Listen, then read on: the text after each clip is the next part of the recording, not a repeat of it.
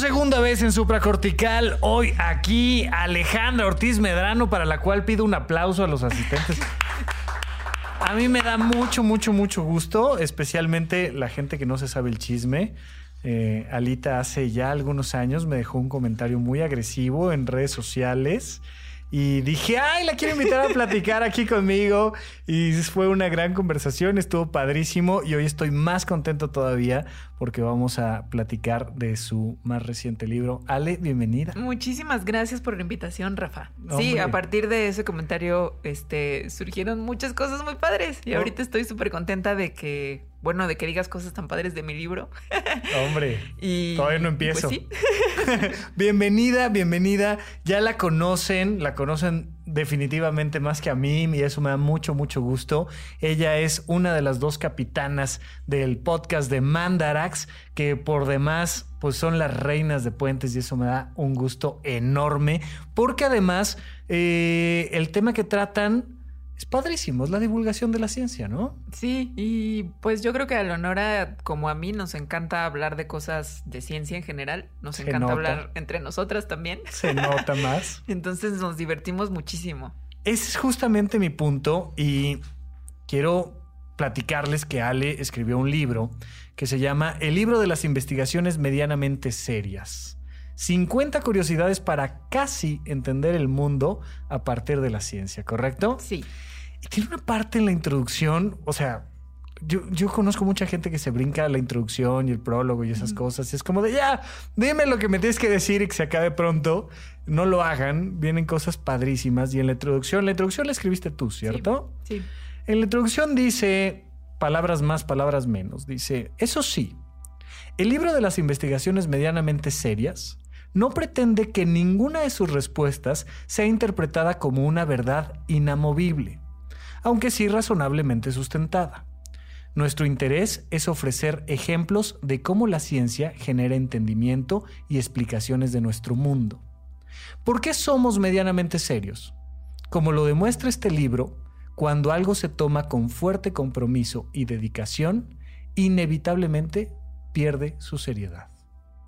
¿Qué onda con esta frase? Está maravillosa. O sea, la, gente que ha escuchado eh, el programa de Mandrax ha escuchado esto de medianamente serio varias veces. Probablemente sí.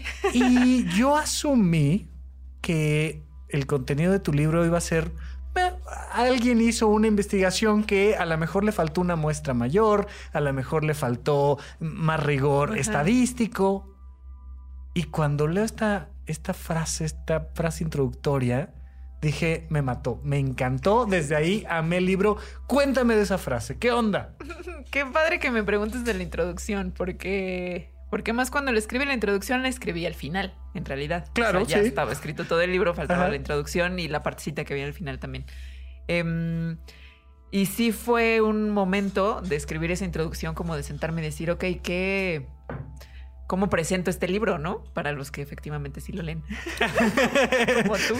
Para las tres personas que sí van a leer la introducción y a partir de este momento todos los que lo compren, por favor, trae unas cosas ahí maravillosas. Y la editora me pidió explícitamente que en la introducción explicara por qué lo medianamente serio, o sea, que eso era importante ponerlo ahí. Sí. Y mm, y bueno, yo claro que tenía una idea, así se llama el título, el título sí fue lo primero que existió del libro, de lo medianamente serio, pero como que sentarme y, aterrizar esa explicación de a ver si, sí, por qué es así, este, porque es medianamente serio, fue un proceso personal mío que, que estuvo padre.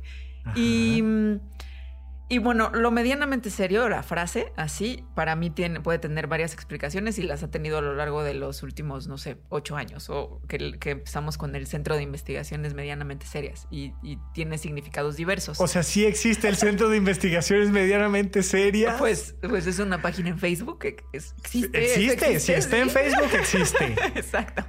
Y, pero para este libro, em, lo que Sí, significa lo que está ahí en la introducción. Y es que eh, yo me la paso muy bien, por ejemplo, haciendo mandarax, lo que te contaba ahorita antes de empezar a grabar. Me la paso también muy bien leyendo, leyendo cosas de ciencia. O sea, no nada más cosas de divulgación, sino artículos científicos. O sea, los artículos que leí para hacer este libro me la pasé muy bien investigando, viendo que existían, leyéndolos tal cual. O sea, para mí es, para mí es un placer, es algo que me causa gozo en mi, en mi vivir. Y justamente yo de lo que quiero platicar contigo el día de hoy es de eso, del placer. O sea, yo sé que has tenido tus presentaciones del libro, yo vine a comprar el mío en una de ellas, tuve el gusto de que me escribieras ahí algo padrísimo, tal, pero no me interesa tanto hablar de tu libro como hablar del placer de la ciencia que dio origen a tu libro, porque así lo entendí desde esa introducción y, y lo vas repasando y es un placer. Qué padre. Sí, bueno, me da muchísimo gusto que lo causen otras personas. A mí escribirlo me causó mucho placer. Claro. Eh, yo he escuchado muchas veces a, acá a nuestro capitán, el gran Andrés Vargas Russo, y a otras personas cercanas aquí a Puentes, que esta, esta frase de es que tienes que leer 30 minutos diarios como si fuera ejercicio, que tampoco el ejercicio se debe de hacer así, pero por obligación, o sea, tienes que llegar a un lugar y saludar amablemente y tienes que leer todos los días 30 minutos diarios, es una tontería. O sea, es la mejor manera de alejar a la gente del conocimiento, obligarlos a acercarse con un tiempo determinado. Y ¿Cómo? Explícame cómo a alguien le puede parecer divertido leer un artículo científico que está lleno de un montón de palabras larguísimas, este, muchas con orígenes este, latinos curiosísimos y que además viene acompañada de eh, la P en la estadística y un montón de números y, y la curva de la normalidad. ¿Cómo te puede gustar eso? Bueno, Creo que una parte se explica porque tuve un entrenamiento, llámese mi licenciatura y doctorado, en, saber cómo leerlos, ¿no? No. No cualquiera puede. Claro, no estoy pensando que, a cualquiera le. Efectivamente, si no empiezas a entenderlo, se te empieza a complicar, probablemente deje de ser placentero. Entonces, bueno, diciendo eso, porque igual no necesariamente, aunque sepas cómo interpretarlo, leerlo, etcétera, tendría que ser divertido. Em, y bueno, no todos lo son. Pero sí, también. no es que cualquiera. Hay artículos muy aburridos. que agarre cualquiera y me guste, ¿no? Ajá, Pero eh, como que empiezo a pensar, ¿no? Qué increíble que haya gente que haga esto. O sea, cuando son artículos que, que, que son de cosas que no pensarías, por ejemplo, que alguien las investigó. O sea, modelos matemáticos que explican cómo se mueve la pelusa para, bueno, sí, para formar la pelusa del ombligo, que es uno de los que... Que, por ahí arrancamos, o sea, vamos a ir comentando un poquito el índice y justamente el primero nos dice, ah, ¿qué es la pelusa que se acumula en el ombligo y por qué está ahí? Ajá. ¿A alguien se le ocurrió preguntarse semejante cosa? Bueno, no nada más a alguien, a varias personas eh, en varios momentos de la historia, bueno, del siglo XX y XXI, y, investigarlo de diferentes maneras. Entonces, por ejemplo, eso, o sea, la idea de que haya varias personas en diferentes lugares del mundo investigando la pelusa del ombligo con diferentes aproximaciones, me parece increíble. O sea, ya nada más eso me causa a mí pues sí, cierta diversión. Es una diversión, es un placer. Sí, sí, pensar en ellos, ¿no? Y luego pensar que de verdad me parece asombroso del mundo en el que vivimos ahorita que eso se pueda. O sea, que pueda ser un investigador en Suecia que lo que quiere saber es por qué la pelusa de su ombligo es azul. y, esa es su chamba. Se me hace.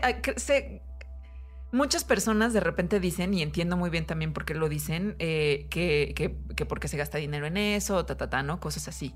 Em, y, y, bueno, existen argumentos con los que puedo estar de acuerdo respecto a eso, pero, pero independientemente de esos argumentos o de esa discusión, creo que el, que el que haya gente en el mundo que tenga curiosidad por cosas que parecen triviales, como la pelusa del ombligo, por ejemplo, y que pueda investigarlo y que exista una metodología científica para investigarlo, em, es más increíble de nuestros tiempos, que además es algo que no existía en otros tiempos. Claro. sí, sí, de hecho, estamos hablando de la, de la pelusa del siglo XX, XXI, porque las pelusas anteriores, pues no las conocemos, ¿no? Ya se nos fueron esas pelusas. O tal vez no existe, bueno, y en realidad la ciencia como un método que te permita estudiar la pelusa del ombligo tampoco lleva tanto tiempo. Claro. Y, y, creo que es muy importante esto que comentas porque es uno de los grandes argumentos cuando alguien que no está acostumbrado a convivir con las personas que hacen ciencia de esta manera, que aplican el método científico para descubrir algo del mundo, dicen, ¿por qué gastas dinero en estudiar eso?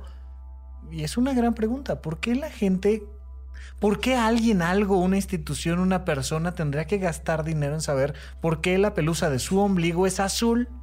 Sí, creo que la discusión es más amplia, ¿no? Porque también puede ser por qué se gasta dinero en arte. Eh, por, qué no nos la gastamos todo en medicina? Y en medicina, entonces, ¿por qué te lo gastas en enfermedades que de todas formas la gente se va a morir? Claro, exacto. Y entonces empiezas. Y no solo en, enfermedades crónicas, ¿no? Exacto. Y empiezas en ese, en ese juego absurdo de ahora resulta que tengo que justificar qué cosa me divierte, porque ¿por qué gastas tu dinero en cine o por qué gastas tu dinero en estos alimentos y no en estos otros, en estas enfermedades y no en estas otras, en esta investigación científica y no en esta otra? Como que hubiera ciencia que en verdad vale la pena y ciencia que no vale la pena. Sí. Y eso como que no es del todo real, ¿cierto? Sí, digo, es, es compleja la discusión porque en realidad tampoco hay recursos infinitos, por ejemplo, en México. Y hay situaciones más apremiantes. bueno, fuera que, no fueran tan infinitos. Son paupérrimos los recursos en México. Y, eso, ¿no? Hay cosas que son más apremiantes eh, de, investigar que otras. ¿no? Entonces, por eso digo que es complejo, ¿no? También depende de la situación.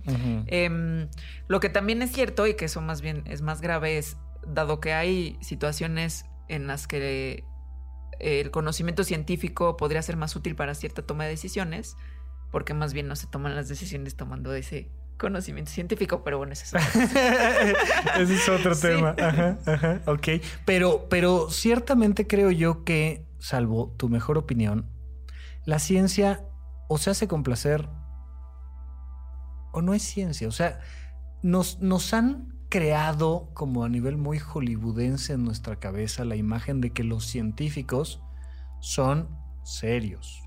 O sea, un científico, o sea, un científico de verdad es alguien que está en su laboratorio todos tienen laboratorio por algún motivo, con su, con su bata y sus lentes, de sus, lentes de protección, haciendo cosas muy, serias. Serias. Muy importantes. Y entonces uno se mete a puentes y resulta que las menos serias son las más científicas.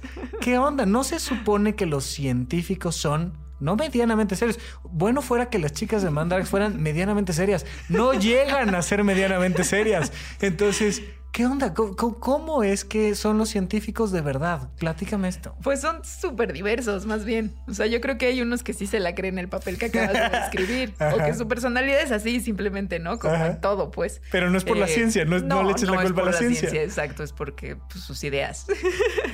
Em, pero lo que sí creo es que muchos, al menos muchos de los que yo conozco, la mayoría, eh, sí son súper apasionados de su, de su trabajo. O sea, hacer ciencia, al menos en México, no es, no es pan comido por lo que acabamos de decir además. O sea, los recursos, eh, buscar chamba, hay una cosa como de que te conviertes en nómada una vez que acabas de la licenciatura porque vas de posgrado a otro posgrado en otro lugar y luego de postdoc, de un trabajo al otro, en fin, ¿no? No, no es tan fácil. Eh, y para aventarte eso, yo creo que sí tienes que, y además investigando algo así súper específico, ¿no? El pistilo de las flores de la papaya.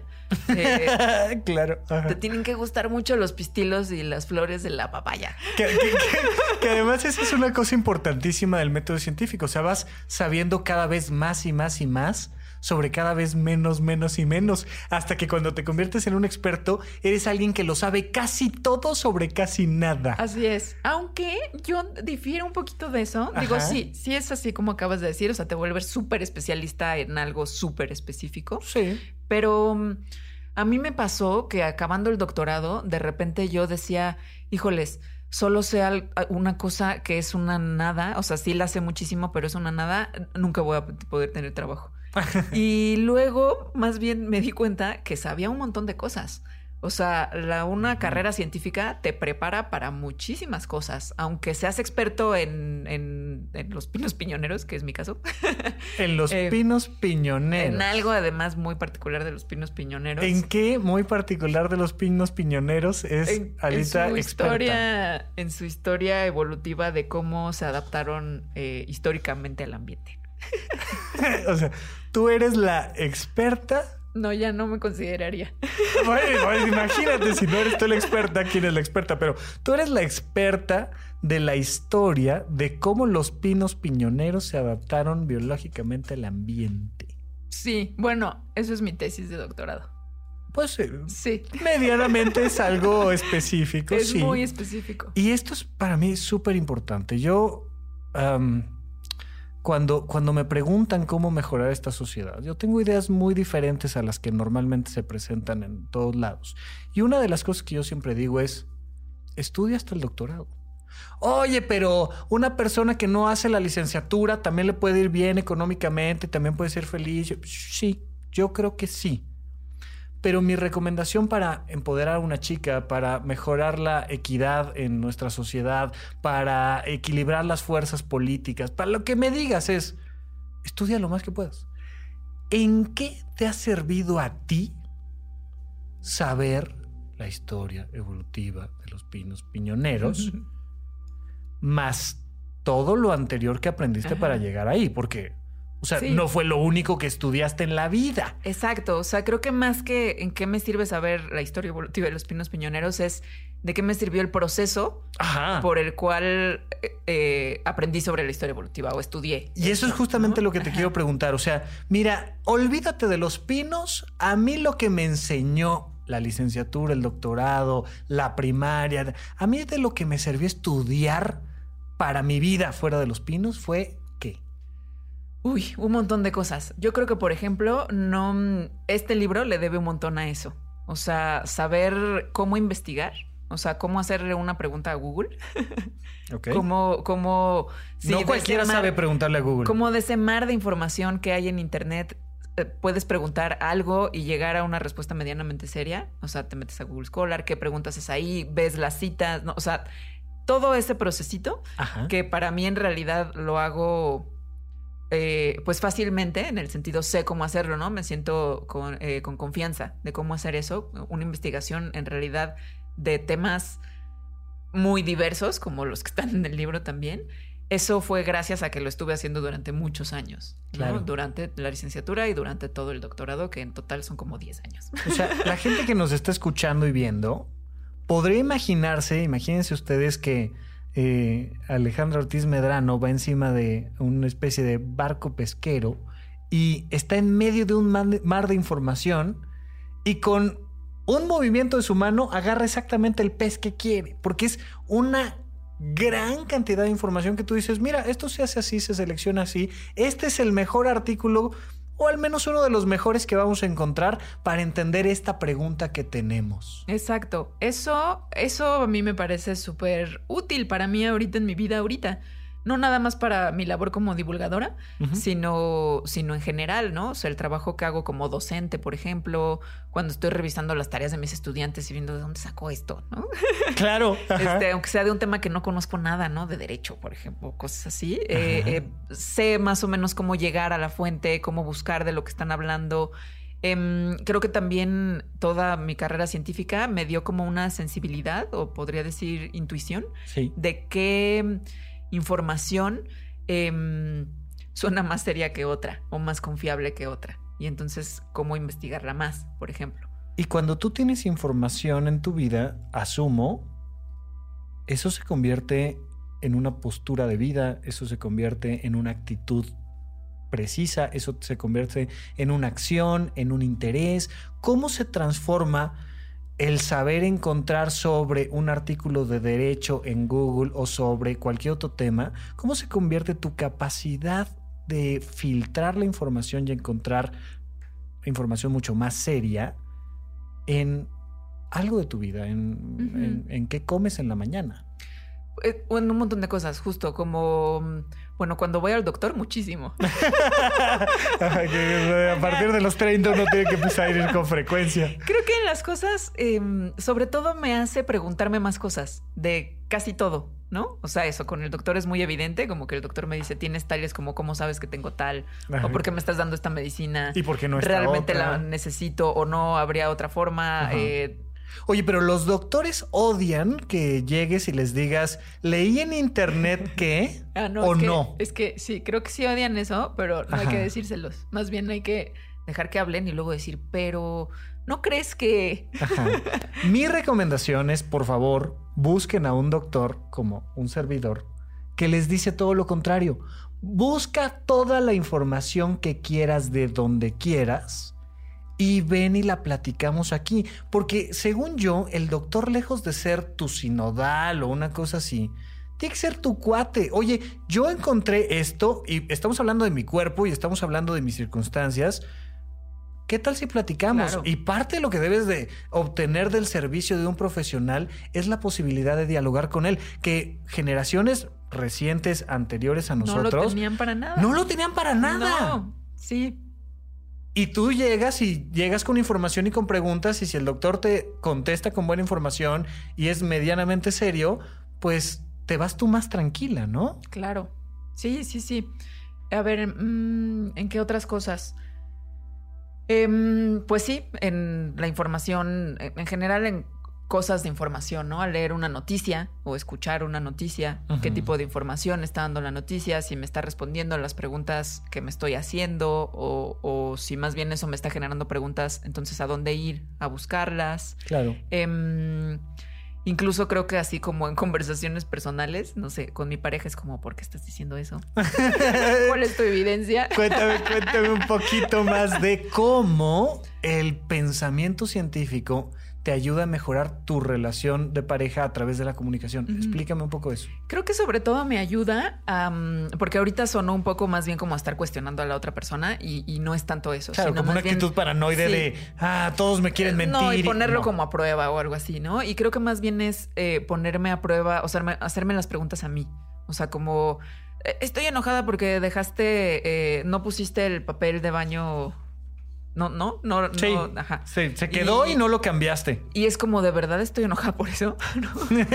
o porque estoy enojada. más preguntas. Ajá. Y justamente vuelvo, vuelvo a leer un pequeño fragmento. Ya, ya platicamos un poco del placer de hacer el libro, del placer de preguntarse cosas.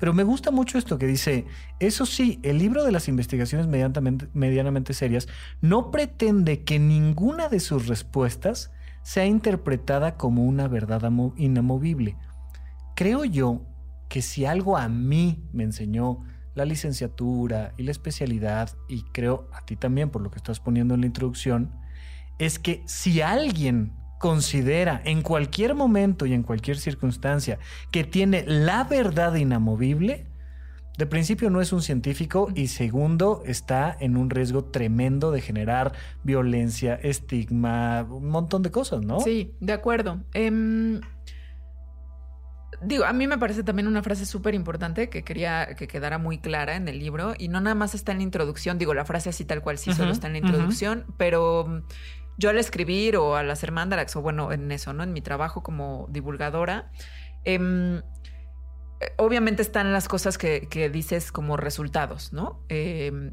pero, pero creo que todos quienes hacemos divulgación, al final, queramos o no, estamos dando una imagen de la ciencia y del proceso científico, aunque no lo tengas consciente. O sea, al hacer divulgación, eh, la gente no nada más está agarrando como los hechos, sino también cómo se hace la ciencia. Y a mí, para, para mí eso, tenerlo consciente yo es súper importante, porque justo, digo, sí es importante que la gente sepa que la Tierra gira alrededor del Sol, pero me parece más importante que la gente sepa cómo es el proceso científico eh, en general, ¿no? Y lo puedes saber a partir de cómo entonces se dieron cuenta de que la Tierra gira alrededor del Sol o cualquier otra cosa. Em, y efectivamente, en la ciencia no estamos buscando la verdad y sobre todo no está terminada nunca. Y hay un montón de ejemplos. O sea, así se construye la ciencia. O sea, llegas a una cosa que en ese momento es lo mejor según la evidencia que se tiene y los métodos que se tienen en ese momento, que probablemente en muy poquito tiempo después o tal vez más, pero bueno, tiempo después ya no va a ser así porque hay nuevos métodos para ver esos mismos resultados o hay nuevos resultados o hay las dos cosas, nuevos métodos y nuevos resultados, lo cual me lleva a los dinosaurios. por supuesto, por supuesto, todos sabíamos que a lo que veníamos era hablar de dinosaurios, cuéntame. Que es una de las razones por las cuales el tema de los dinosaurios ahorita eh, eh, me gusta tanto.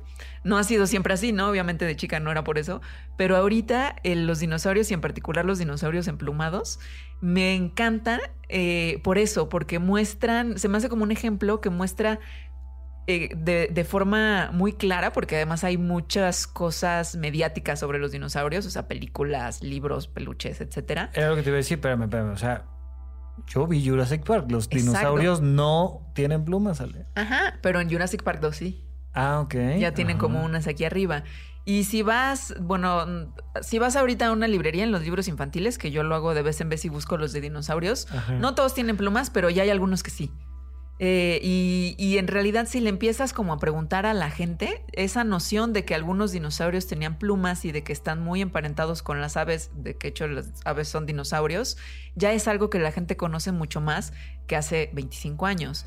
Que hace 25 años es un parpadeo.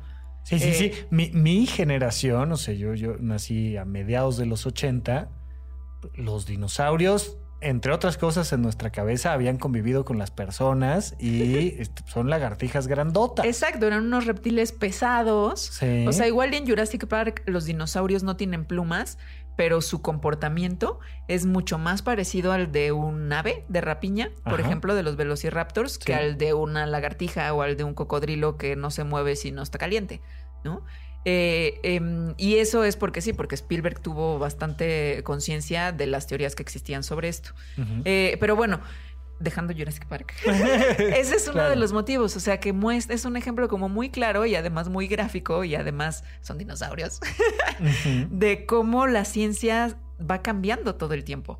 Y va cambiando incluso nuestra historia, ¿no? O sea, algo que creíamos que había pasado así, resulta que a la luz de nueva evidencia resulta que no había pasado así. Eso me vuela la cabeza, porque en realidad la cosa es, nunca vamos a saber cómo pasó, porque no tenemos una máquina del tiempo. Correcto. Entonces, en realidad, todos esos pasados, según yo, son igual de válidos dependiendo del momento en el que, en el que los estás juzgando. O sea, el pasado de 1985 de cómo nos imaginábamos los dinosaurios, pues sí, así eran, según la evidencia de ese momento. Ahorita son diferentes. No es que en el 85 la gente haya estado mal. sí, que fuera tonta. Es que, güey, ¿cómo no se dieron cuenta de que no era así? Son malas personas. No. Y la ciencia, em, bueno, ahorita, ¿no? En la cultura que estamos y en el año en el que estamos, sí es una cosa súper importante de cómo, de cómo nos imaginamos, no nada más el mundo pasado, sino de cómo nos creamos imágenes del mundo actual. O sea, porque sí, lo vemos, ¿no? Pero en realidad tenemos marcos de pensamiento que nos hacen entender las cosas de una forma sobre el mundo. Y uno de los marcos de pensamiento más importantes de la cultura occidental es la ciencia. Entonces, eh, eso también me gusta mucho de los dinosaurios porque lo que acabas de decir justamente te va cambiando cómo ves al mundo. Y no nada más cómo ves al mundo del pasado, también cómo ves al mundo de ahorita. Correcto. Y te lo va cambiando como sociedad, como instituciones, pero como individuos. Es decir, conforme tú te has ido creando como una científica, tu manera de ver a tus padres, a tu pareja, a tus amigos, eh, tu alimentación, tu ejercicio, tus actividades recreativas, se ha ido transformando, así como los dinosaurios. Por ejemplo, una cosa que últimamente me he hecho consciente de esa transformación como personal es em, con la teoría de la evolución, que justo la evolución, la teoría de la evolución me encanta, de eso fue mi doctorado, em, en fin, ¿no? Em, me gusta muchísimo, de eso doy clase, entonces también como que me la paso leyendo cosas. Y creo que he pasado de que me guste mucho como por una cosa del conocimiento, o sea, de, de entender cómo funciona las matemáticas detrás, cosas, cómo explica, cómo hace predicciones y así. Em, hasta hace como, no sé, cinco años empezó en mí un proceso, o me di cuenta que había en mí un proceso de apreciarla por, por, por su belleza. O sea, realmente la encuentro muy bella.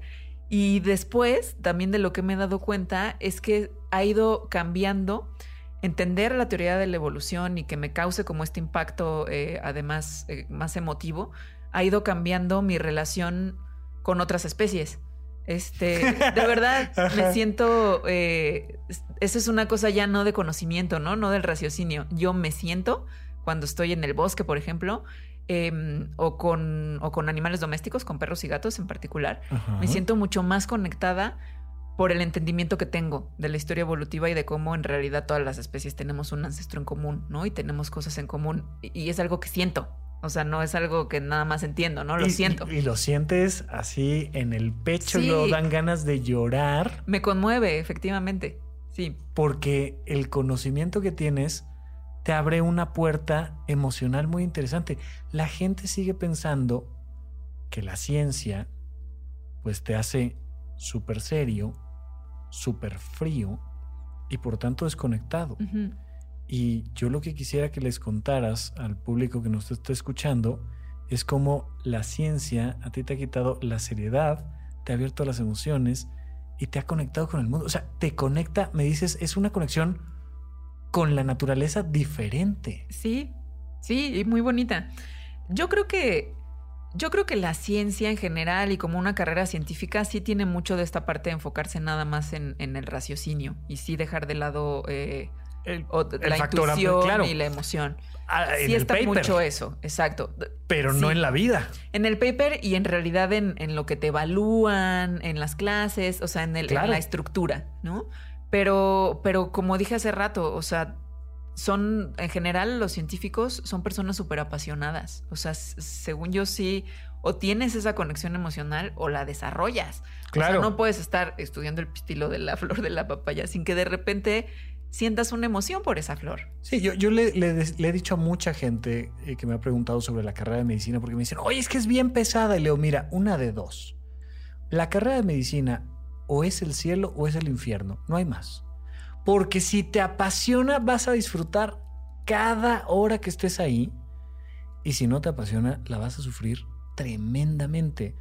Asumo yo que los pinos deben de ser una cosa parecida.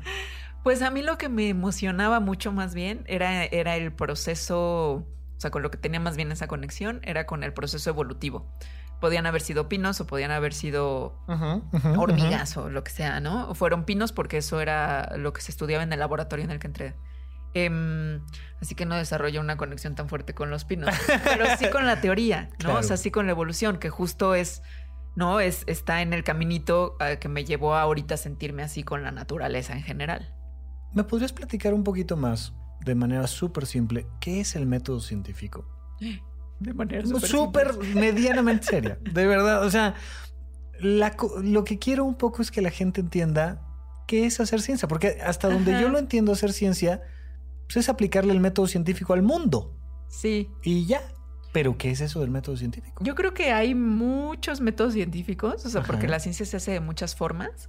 Y ahorita, así de, de bote pronto, como me acabas de hacer esta pregunta tan seria, creo que una cosa bien importante es eh, la parte de la predicción. O sea, que además también es una cosa súper bella.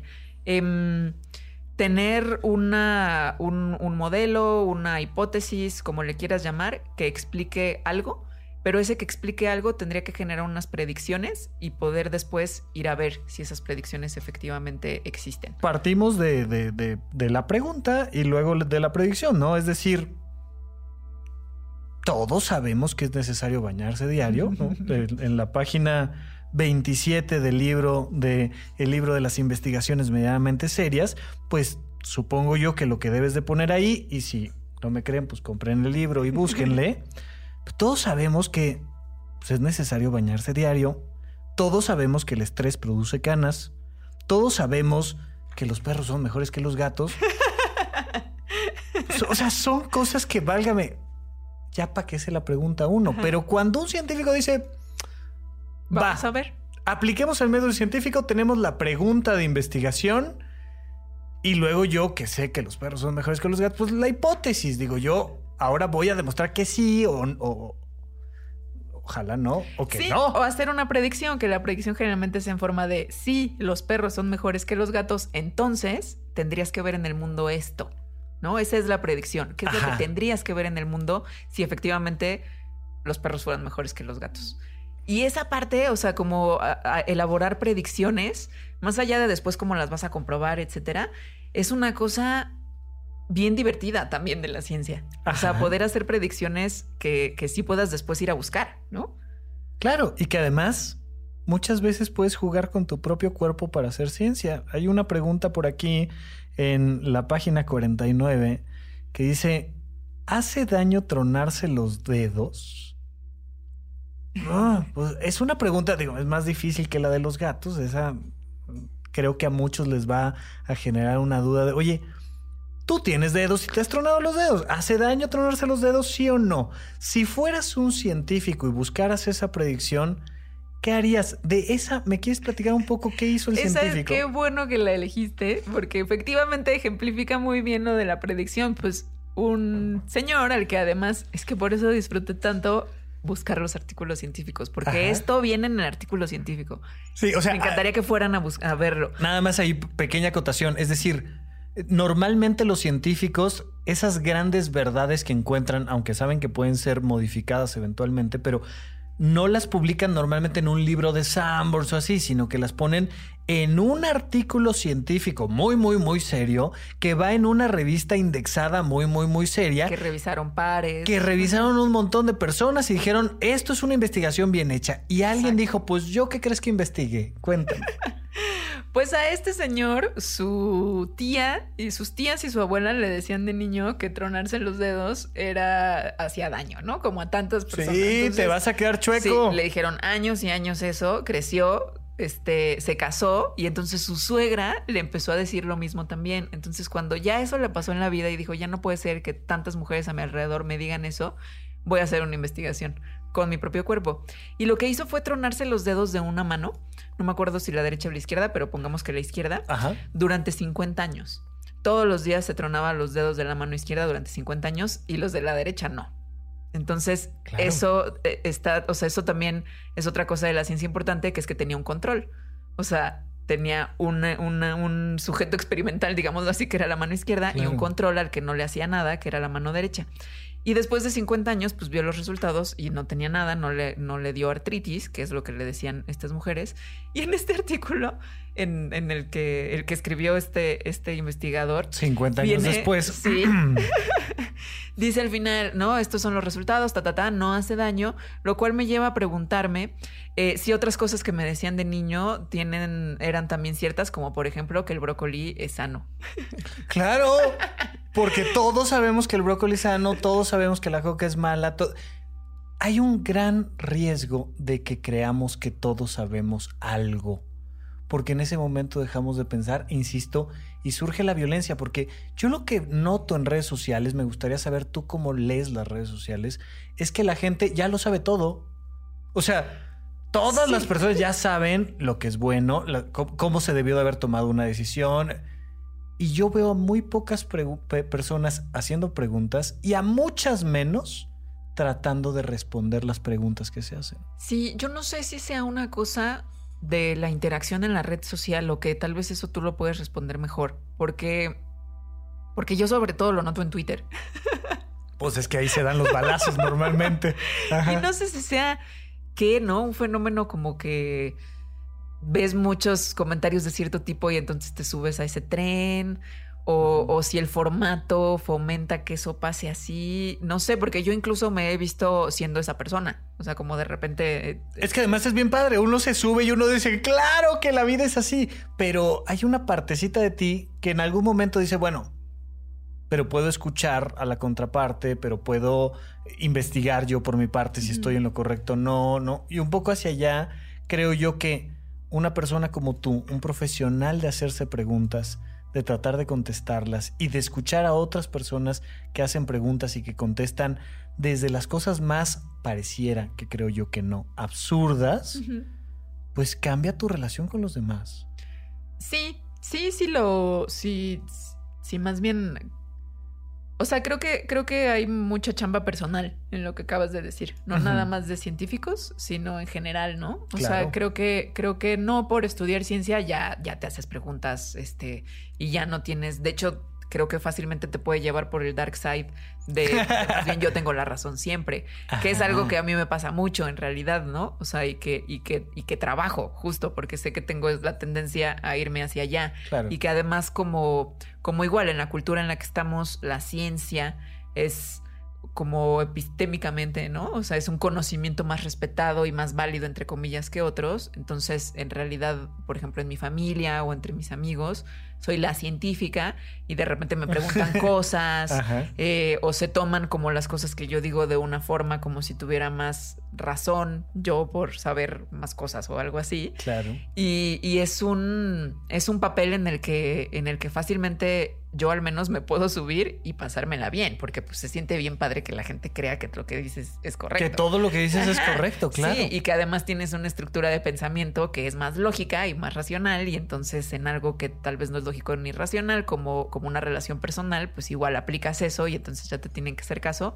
Yo con mucha facilidad me subo a ese, a ese personaje y, y no me gusta, bueno, me gusta en ese momento que me subo, claro, Claro. pero, pero, pero es algo a lo que me gustaría que cada vez me gustara menos subirme o darme cuenta que cuando me subo es un papel del que me gustaría bajarme.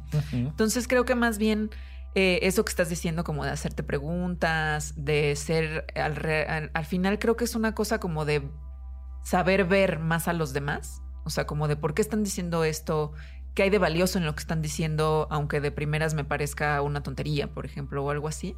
Es más bien es más bien chamba personal. La ciencia creo que te puede dar ciertas cosas, pero también te puede llevar por este dark side que comenté que tengo yo.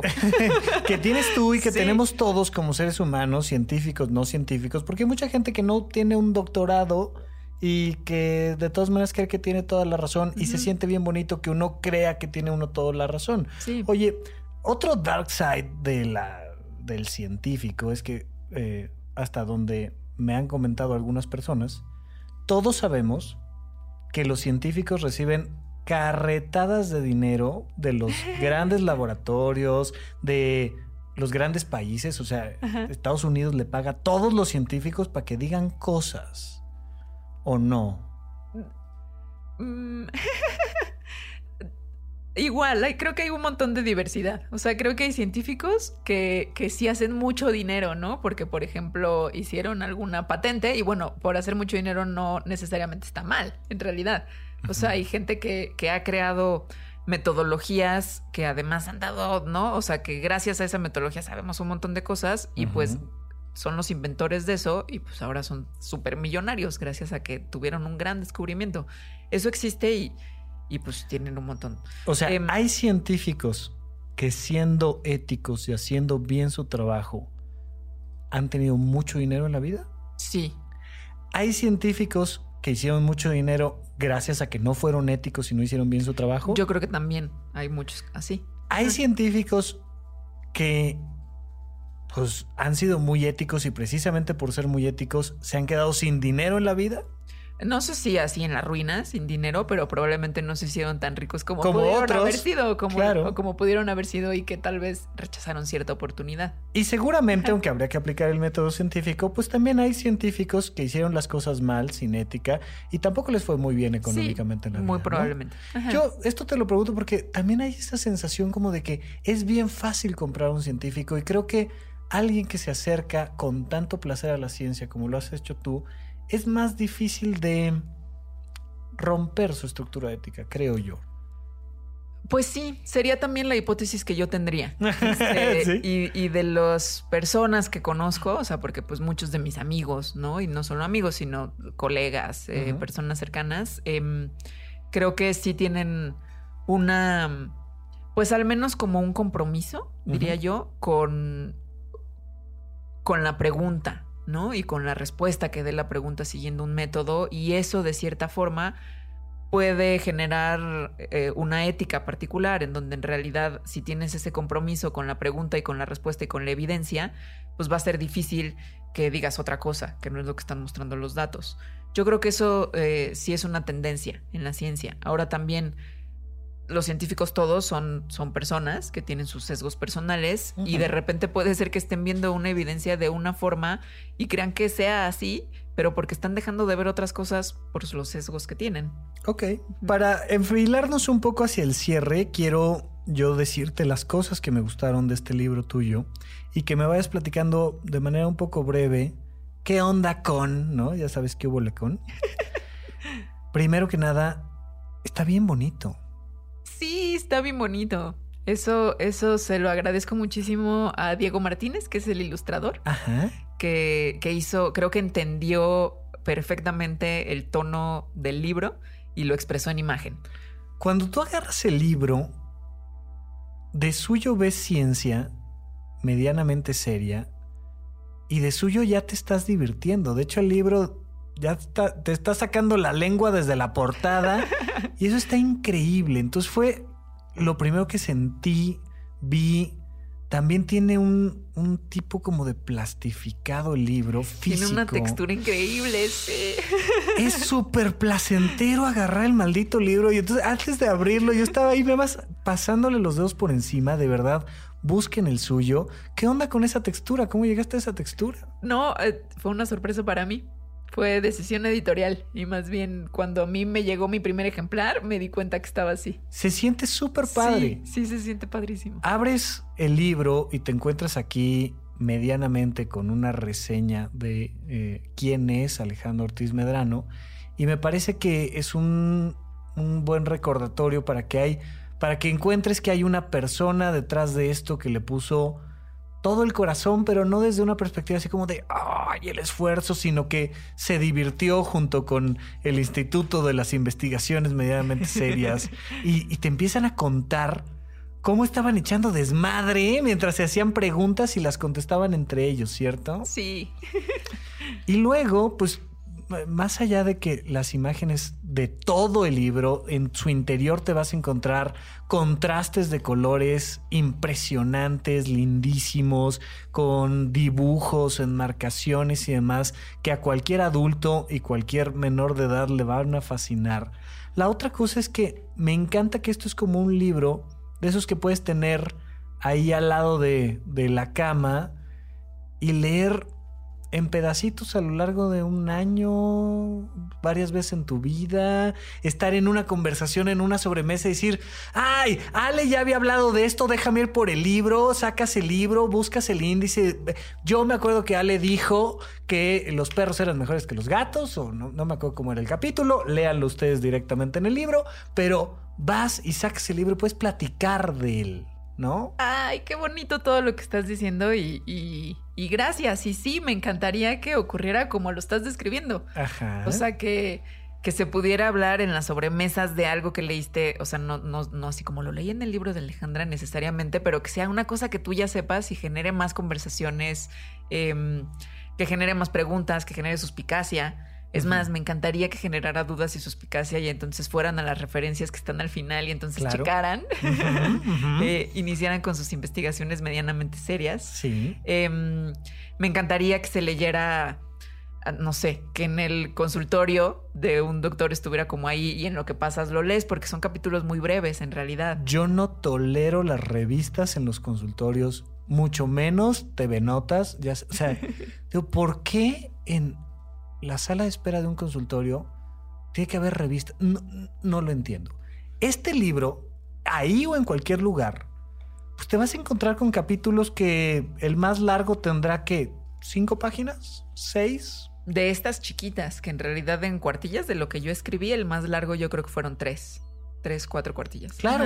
y entonces si tienes 15 minutos, puedes leer un capitulito y te llevas información que además te deja con una sonrisa, pensando, con una duda.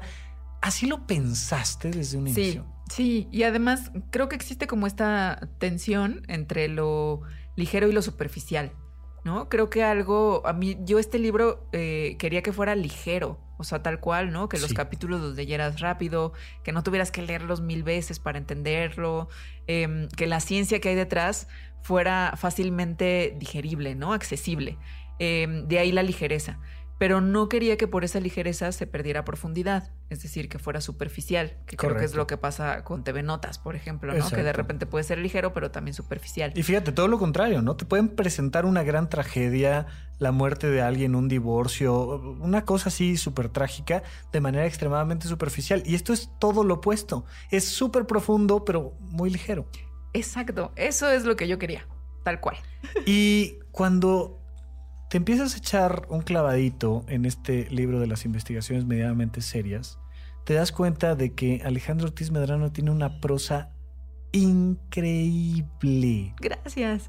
La estructura literaria que, que, alcanzo a descifrar, de verdad a mí me fascinó. La manera en la que arranca los capítulos y luego cómo viene por ahí en menos de tres cuartillas un giro de tuerca que termina haciéndote reír y reflexionar y que te llevas información padrísima. Tienes una prosa increíble. Muchísimas gracias, qué bueno que te guste. Fue, de verdad, es un librazo que les recomiendo. Es divertido, es para cualquier edad. Es de estos libros que de verdad es, es un regalo. Es, échate este librito, léetelo. De verdad, al adolescente más sencillo va a decir, bueno, mira, yo solo voy a leer el de... Y va a agarrar el índice, va a decir, nomás por saber.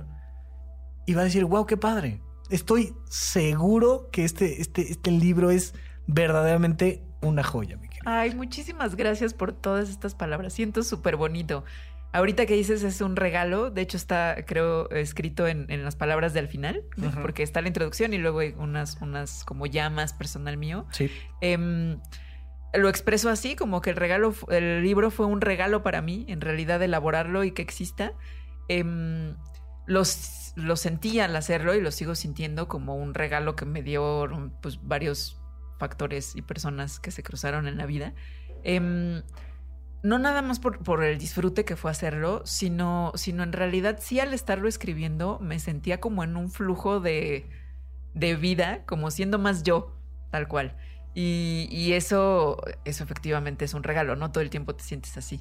Sí, leyendo el libro, te juro que te vi riéndote, conviviendo con tus amigos, con tus colegas, disfrutando cada parte emana esa felicidad de este libro. De verdad, es una, es una, maravilla, qué, gusto.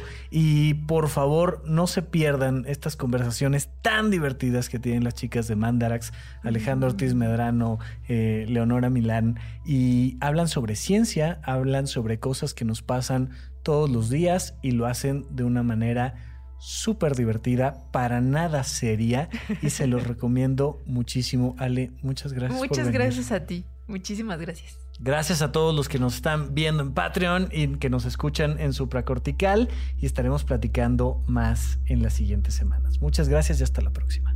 Supracortical. Aquí todos estamos locos. Con el doctor Rafael López. Disponible en iTunes, Spotify, Patreon y puentes.mx.